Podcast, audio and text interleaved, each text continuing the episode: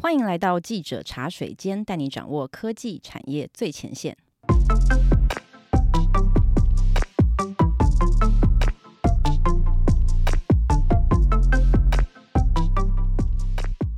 大家好，我是数位时代的记者以华。在每周的记者茶水间节目中，我们会邀请一位数位时代的线上记者，来跟我们一起喝杯茶，聊聊采访现场的第一手观察。今天邀请到的是主跑区块链金融新闻的记者静远，静远你好，一发好，各位听众大家好。最近看了很多剧，那我发现，在串流平台上面，最近有很多跟诈骗有关的影剧作品，而且故事内容其实都跟我们科技线记者的工作很有关系。像是《听的大骗局》，它其实就是在讲交友软体上面骗财骗色的故事嘛。那像《新创大骗局》，它其实就是恶写这一部报道出版作品改编的。那在前几年的时候，其实这个故事也很受到新创界的关注。那还有《创造安娜》，也是一个跟诈骗有关的。对，这个世界真的是充满各种诈骗。像我上个礼拜就看了。创造安娜，我自己非常喜欢。那其实简单来说，它就是一个真实故事改编的影集啊，就大概在说一个二十几岁的女生，然后骗到很多政商名流。那有一个场景我印象特别深刻，就是安娜她很喜欢装阔嘛，她会跟很多朋友去一些高级的餐厅啊，去住一些高级的饭店。那她最后快要骗局骗不下去的时候，她就会卡片刷不过，付不出钱。那她跟大家说的理由就是说，她有一个很有钱的爸爸在德国，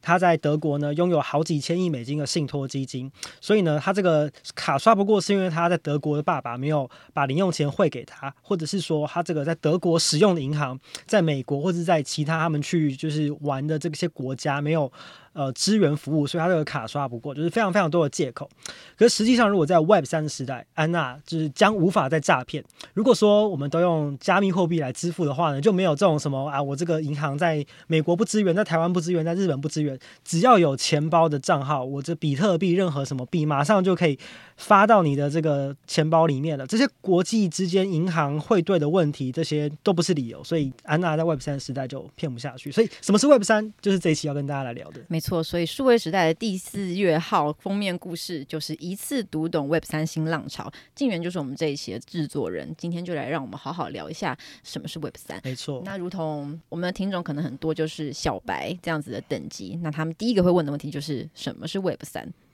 对，什么是 Web 三？的确是一个大哉问，有各种不同的解读。我们这次有访问了很多不同的专家跟做区块链的新创。假设说我们访了十个人，十个人讲出来 Web 三的定义跟版本都不同。那我自己统筹跟归纳下来啊，我觉得其实只要是用区块链这个技术打造出来的产品或是服务，我们都可以把它算是 Web 三的范畴。那更白话一点来说，其实 Web 三讲的就是。整个区块链产业，这也是我们数位时代关注非常多年的领域。区块链产业，那我觉得就是 Web 三，它其实就是区块链产业的另外一个代名词。你要说它是旧酒装新瓶嘛，其实也有一点这样子的味道。可是每当有这种新名词出现，或是这种新的炒作议题出现的时候，其实也代表这个产业它的发展来到一个很关键的转折。但我们听到 Web 三的时候，我们当然很自然的就会想到，那 Web 一、Web 二是什么？这个历程是什么？对，就是网际网络发展，其实就是有一个过程啦。那一九九零年代，网际网络刚出来的时候，叫做 Web One。那什么是 Web One？比如说，数位时代的官网就是属于 Web One 的网站，它的定义就是说单向的传播资讯。像大家如果上到数位时代的官网，里面所有看的新闻内容都是由我们的记者还有编辑去共同撰写跟决定的。那听众跟读者他们是没有办法一起来编写新闻或者在上面做修改的。所以这就是很单向的传播资讯，叫做 Web 二。然后 Web 一，不好意思，然后 Web 二讲的就是。智慧型手机出现之后，那智慧型手机出现之后，就会有这些 Facebook 啊、Google 啊、Instagram 这些社群媒体的出现。那我们除了可以单向的去阅读一些资讯之外，我们也可以自己去发文、发照片，甚至也可以在朋友的贴文下面去留言做评论。这种双向互动的社群媒体的模式，就是现在我们现在所身处的 Web Two 的时代。但是这个里面就是有一些问题啊，比如说很多人会讲到这种社群媒体或者是科技巨头这些巨兽，他们掌管了。大家大量的个资，那比如说呃，我们的资料在 Facebook 上面所有的贴文啊、照片，它全部都是存在 Facebook 的这个中心化的这个伺服器伺服器里面。那他如果今天觉得说，诶你的这个发言不符合社群的规范，还要把你的这个照片跟贴文删掉，或者说要把你整个账号都封掉，他是完全是有这个权利的，所以他完全的掌握你的资料，这是一个问题。那另外一个问题就是说，现在的创作者，无论是 YouTuber 啊，或者是很多的音乐家，他们把他们的作品上传到串流平台上面的时候，现在的这个分润的机制就是。平台会分掉大部分的钱嘛，然后才会分给创作者，所以创作者其实分到的利润很少，所以这个商业模式的结构也让创作者处于一个弱势。所以 Web 三它用这个区块链技术就可以解决这两个问题，因为区块链它就是一个分散式的账本，所以我们所有人的资料都存在区块链上面，就是不被任何一个机构或者是中心化的组织拥有，所以我们每个人都可以完全的掌控自己的个资，决定这个个资要用在什么地方或是给谁看。然后另外就是这个我们。我们的商业模式有很大的改变，比如说以 YouTuber 来说，他上传一个影片，他不用再被 YouTube 抽成。就是如果说观看影片，比如说以华，你看我的影片，你很喜欢的话，每一次的观看的这个收益就是直接都给我，就是不用被中间的任何一个平台或者厂商做剥削。所以这个是 Web Three 跟 Web Two 最大的一个区别。那我有个问题是，既然 Web 三其实它就是在讲它的底层是区块链技术这件事情，那区块链其实我们也讨论了一段时间了，那为什么在今年 Web 三这个新概念又重新烧起来？业界发生了什么事情？对，其实区块链这个技术也存在一段时间了，呃，算起来已经有十多年的历史。那早期比较多，大家联想到都是比特币啊这些虚拟货币，那常常就会跟比如说诈骗啊或者一些比较灰色地带这些关键字串在一起嘛。那我觉得整个区块链产业的蓬勃，或者说 Web 三这个关键字的火热，也跟这两年疫情 NFT。就是在全世界变得很知名有关系。那我觉得一个就是大品牌的参与，像很多的品牌啊、名人歌手，他们自己发行自己的 NFT，所以让就是区块链相关的应用就是走入大家的生活跟大众的视野。那我觉得另外还有一个很重要，就是政府开始有很明确的规范。像以台湾来说，去年我们的金管会就通过了一个虚拟通货的洗钱防治法，所以其实已经有一些很明确的法规可以依循。所以在这个产业里面的业者，他们就是可以照着规矩做事。对，所以让这个产业可以慢慢的比较朝一个方向，大的方向去慢慢的把它发展成一个规模，所以我觉得这也是 Web 三为什么在这两年特别受到关注的原因。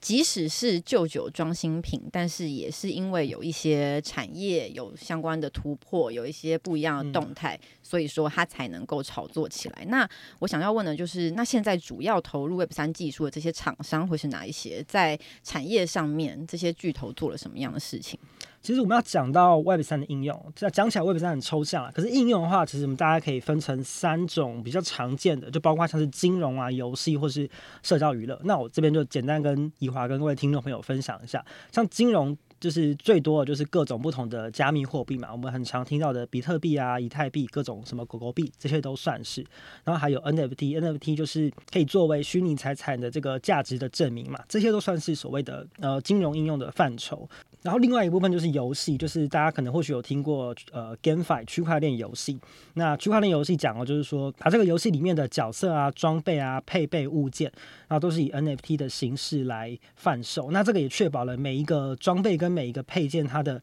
呃稀有性跟独特性，那它也可以在二手市场去做贩售。那甚至我们讲的元宇宙，呃，不同的游戏之间，因为呃这些区块链上面所记录的道具啊，还有这些角色的装备，都是可以直接从链上面去抓取这些资料，所以也让不同的游戏之间有互通的可能。那像社交娱乐的方面，像很多的音乐人，他们会发行他们单曲的 NFT，像是这种音乐的版权贩售，或者是国际 IP 的授权相关的这些，都都算是在社交跟娱乐方面的应用。对，所以呃，其实我们看整个 Web 三还有区块链产业的发展，呃，大范围的来看，还是蛮早期的阶段，但是已经可以在金融、呃，游戏跟社交娱乐这三个领域，慢慢看到一些比较。具体的进展跟商业模式，那你觉得对于我们这些就是比较普罗大众、平民百姓来讲，我们最先在生活体验中会看到的应用是哪一些？就是最大能够在生活里面感到的差异，嗯、对，大概会是什么方向？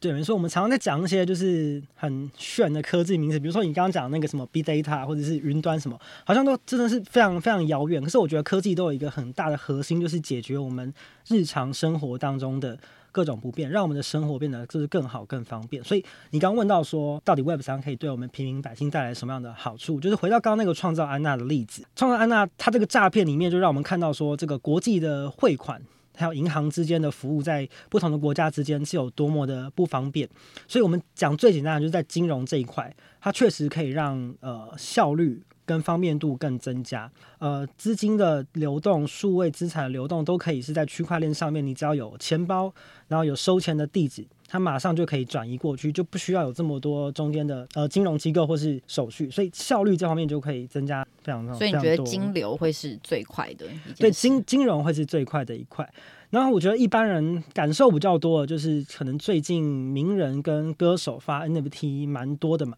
那在收藏这一块可以有很多不同的想象，比如说不知道以华喜不喜欢收集票根？你有没有就是收藏票根的习惯？小时候有，就我们去看一些演唱会，或者有时候出国玩去一些博物馆，很喜欢收藏票根嘛。可是这个东西久了之后，你也是很难保存嘛。那我觉得像比方说最近张惠妹她要在小巨蛋开演唱会，就暌违非常多年。那她比较大胆的一个尝试，我觉得就是他们。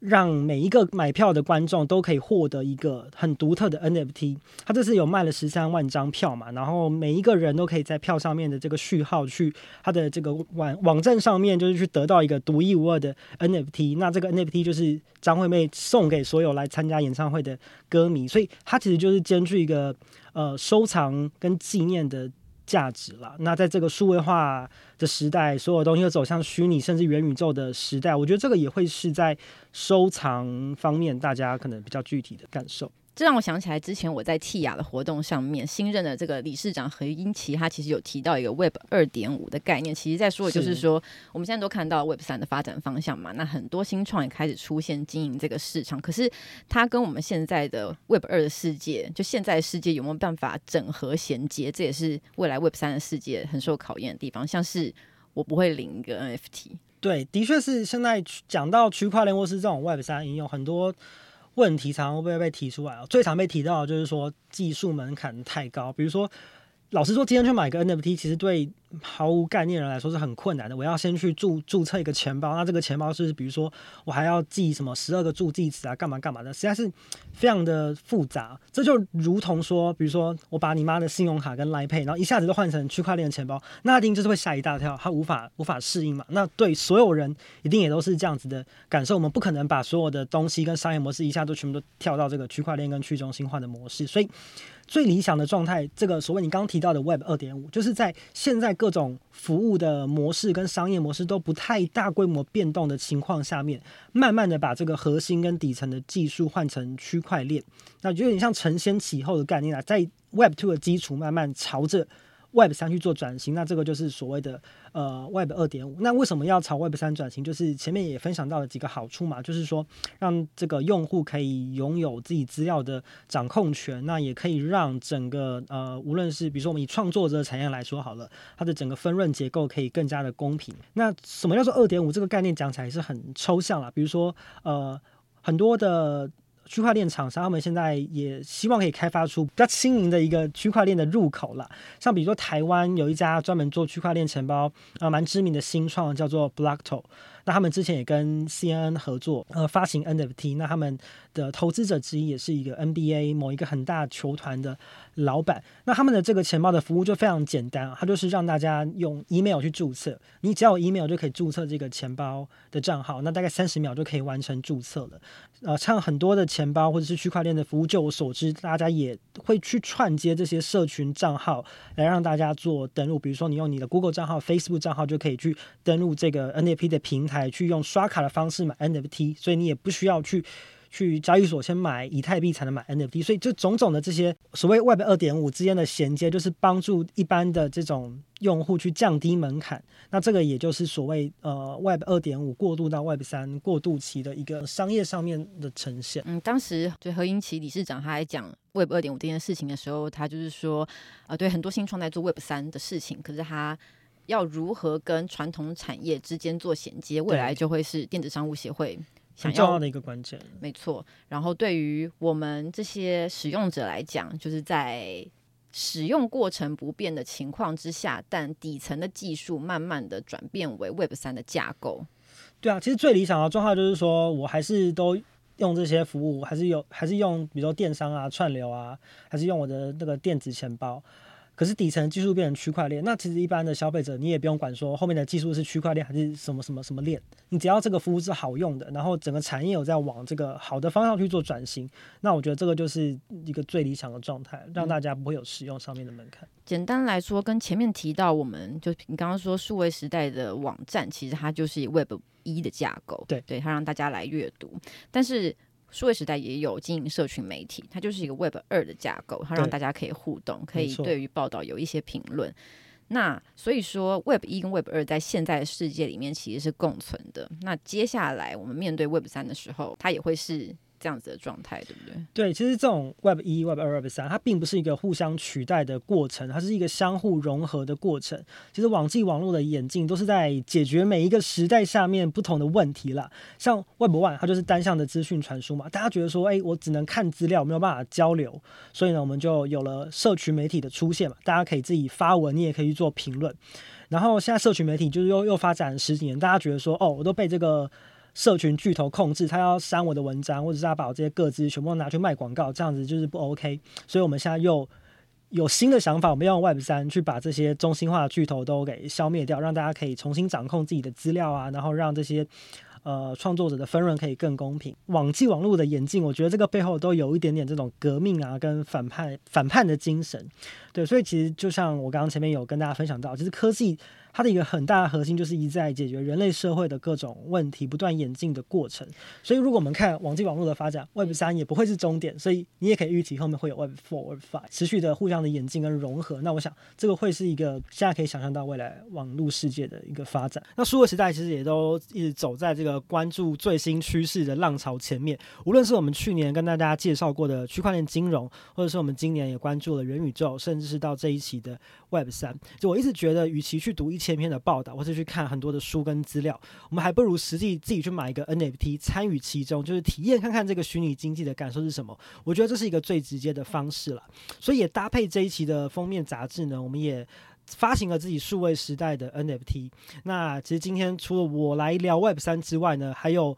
呃数位时代这一期呃负责发行 NFT 幕后的重量级的推手陈轩也跟我一起来到节目的现场，来跟我们聊聊数位时代这次发的 NFT 是什么。陈轩，欢迎你来。Hello，大家好，我是数位时代的内容企划陈轩，这一次主要负责四月号的呃 NFT 的发行。好，陈轩，其实媒体发行 NFT。也不特别，就是如果国际上来看的话，不无论是时代杂志或是 Vogue，他们也都发过 NFT。那我观察他们发 NFT 的方式比较多，都是直接把封面的图片拿来发。那这是数位时代来发 NFT，就是跟这一些呃媒体发 NFT 的形式有什么不一样？对，我觉得静媛这个问题刚好问到了我们自己在思考整个企划当中非常大的一个思考的痛点，就是我们为什么要做这一件事情，以及我们想要对谁做这一件事情。那回归到数位时代本身，其实我们一直都把自己定位为一个白话科技的角色，也是一个新商业的发掘者，去把这样子的议题分享给大家。所以，其实我们在做这个专的时候，我们是希望可以让大家能够以一个小白或者是初阶的阶段，然后进入，因为我们的关系而进入到 Web 三的世界，去了解到底 NFT 是什么。那第二个则是回应到刚刚静媛的问题是，那每个媒体都在做，他们做的似乎都只是把封面拿来做发行。那数位时代想要做什么呢？除了刚才静媛所说的，就是让大家把杂志封面拿来做发行这种收藏珍藏价值之外，我们思考的是有没有可能去赋能，让我们的 NFT 拥有一些实用性。那我们自己作为一个白话科技的角色，我们希望是能够让大家进行学习，透过我们可以不要再听到那一些很天花乱坠的名词，真正学习到什么是 NFT 的。精神，所以我们这一次推出的是一款学习型代币的 NFT。只要购买我们的 NFT 学习代币，你就可以透过数位时代非常专业的内容团队、编辑团队所产制的内容，来了解什么样是 Web 三，什么是 NFT，什么是元宇宙，跟我们一起进入这一个虚拟世界。因为陈轩，你刚刚有提到我们会做三款不同样式的 NFT 嘛？那我买到这三款 NFT 分别可以得到什么东西？对，就是我们这一次在做这个 NFT 设计的时候，我们有三个不同的图样哦。那这三个图案我觉得都很可爱，所以其实大家可以根据你自己喜欢哪一个图案去收藏，去购买。对，就是它是一个会动的动物。那至于它是什么动物呢？我们每一个同事自己看完以后都众说纷纭。其实就跟 Web 三一样，对我们也没有，每个人都有不同的解读，没有标准答案。其实就是看你觉得它是什么，它就是什么。那我自己的想法也是这样，就是我觉得学习让每一个人独一无二。那 NFT 也是一个这样子的精神。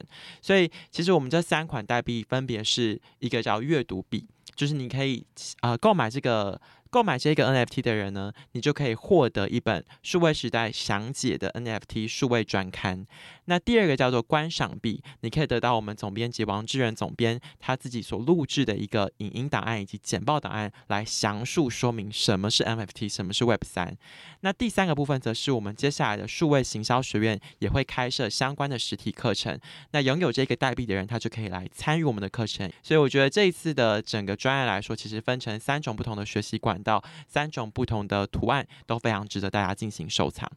那承轩，我们可以怎么样去买到这三个 NFT？其实我刚才在听静源前半段的分享的时候，我觉得你讲到 Web 二点五这个概念，我很同意。因为我们一开始在规划的时候，我也有想过，我直接就是把我们做好的整个 NFT 图样上到比如说 OpenSea，然后你们就去竞标去购买。可是这遇到的第一个问题就是，到底有多少的读者他会去使用虚拟货币，他会去使用虚拟钱包，然后去进行连接、进行交易？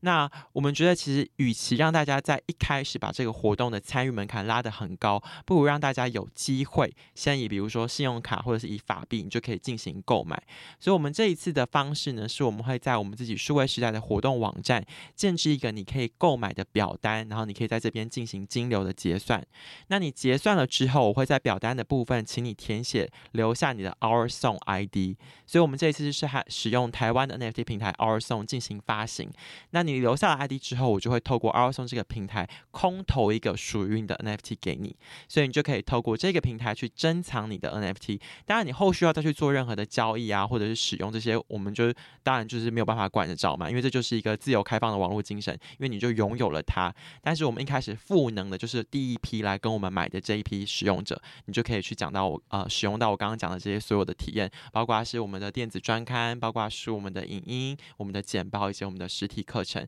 这些机会都是非常限量的，所以也非常的难得。没错，今天谢谢静远与陈轩的分享。如果你喜欢这一节内容，也可以到我们的网站看看更深度的报道，一次读懂 Web 三。如同前述所说，看一千篇报道，不如赶快去买我们的 NFT。也可以在零售通路购买最新一期的数位时代杂志，里面有很精美的图表，把生硬的 Web 三变得像漫画一样平易近人。我们下礼拜再见，拜拜，拜拜。